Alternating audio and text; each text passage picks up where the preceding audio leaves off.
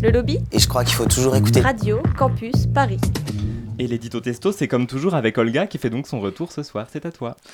Bonsoir à tous, je me tiens devant ce micro allégé d'un sacré poids, celui de feu mais ins, car je suis à 15 jours post-mamectomie. Mais bien que soulagée d'avoir finalement annoncé ma transition à mes parents, d'être en vie, d'avoir une convalescence euh, relativement facile, il y a une angoisse grandissante qui écrase mon torse. Cet été, on a pu remarquer que contrairement au lobby, les LGBTQI-phobies ne prenaient pas de vacances, preuve s'il en est que leurs porte-parole en tout genre sont bien de droite. Entre la gestion discutable de l'épidémie de monkeypox, une élue qui nous appelle au calme ces gens-là, un rappeur en mal d'attention qui sort une chanson homophobe au, au clip homoérotique bien sûr, et sans oublier l'attaque du planning familial qui a eu l'outrecuidance de rappeler sa mission de soutien à toutes les personnes qui peuvent être enceintes, en plus des femmes cisgenres. Et ça, c'est juste en ce, qui, concerne les queers, parce que si on devait aussi lister tous les bails misogynes, racistes, antisociaux, anticolos et compagnie, bah, on y serait encore demain et on n'a qu'une heure. Bref, on avait hâte de voir arriver l'automne en espérant que les gugus du gouvernement s'étoufferaient dans leur col roulé. C'était sans compter sur l'orable qu'on a eu pour la rentrée, Karine Le Marchand, déjà connue pour ses tweets antiféministes, ses propos folophobes et lesbophobes. Autour de l'amour et dans le pré, et son émission grossophobe sur M6 a décidé de changer de regard, hein, de manière tout aussi éclatée au sol sur une nouvelle minorité, les personnes trans.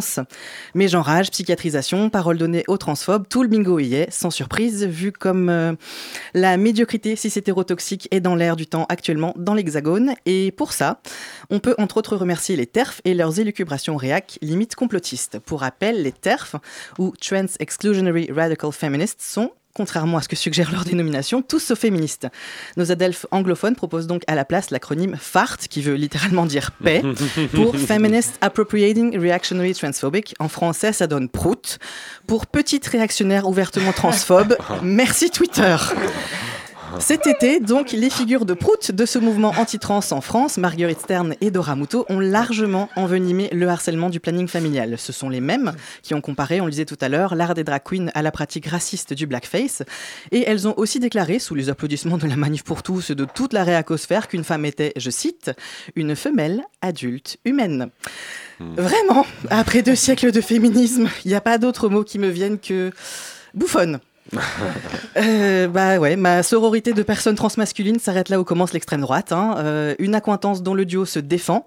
Mais quand on tient des propos sur le genre qui sont similaires à ceux de Poutine pour justifier le bien fondé d'annexer quatre régions ukrainiennes pour sa guerre territoriale, faut quand même se poser les bonnes questions.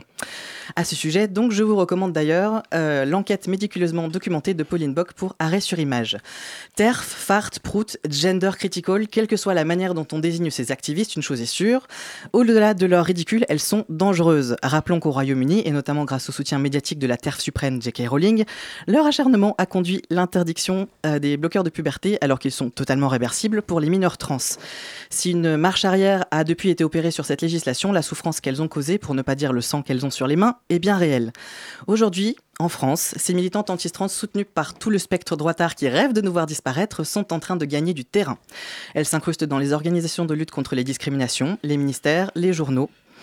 Le terrain de nos luttes actuelles se trouve donc précisément ici. Nous allons devoir redoubler de vigilance pour ne rien laisser passer. Signalons systématiquement leurs propos, mais en essayant de céder le moins possible à notre envie légitime, de les insulter car elles se gargarisent du statut de martyr qu'elles s'inventent, débunkons leurs sources et leurs méthodes de manipulation, ça c'est très facile, soutenons les luttes trans par nos partages, nos présences dans les assauts, les manifs et les cagnottes, et surtout, surtout, Empêchons nos proches et moins proches qui pourraient se laisser séduire par les discours transphobes dissombrés, car on ne naît pas terf, on le devient. Merci beaucoup, Olga.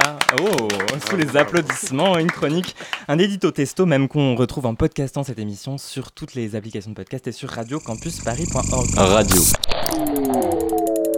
Campus. Paris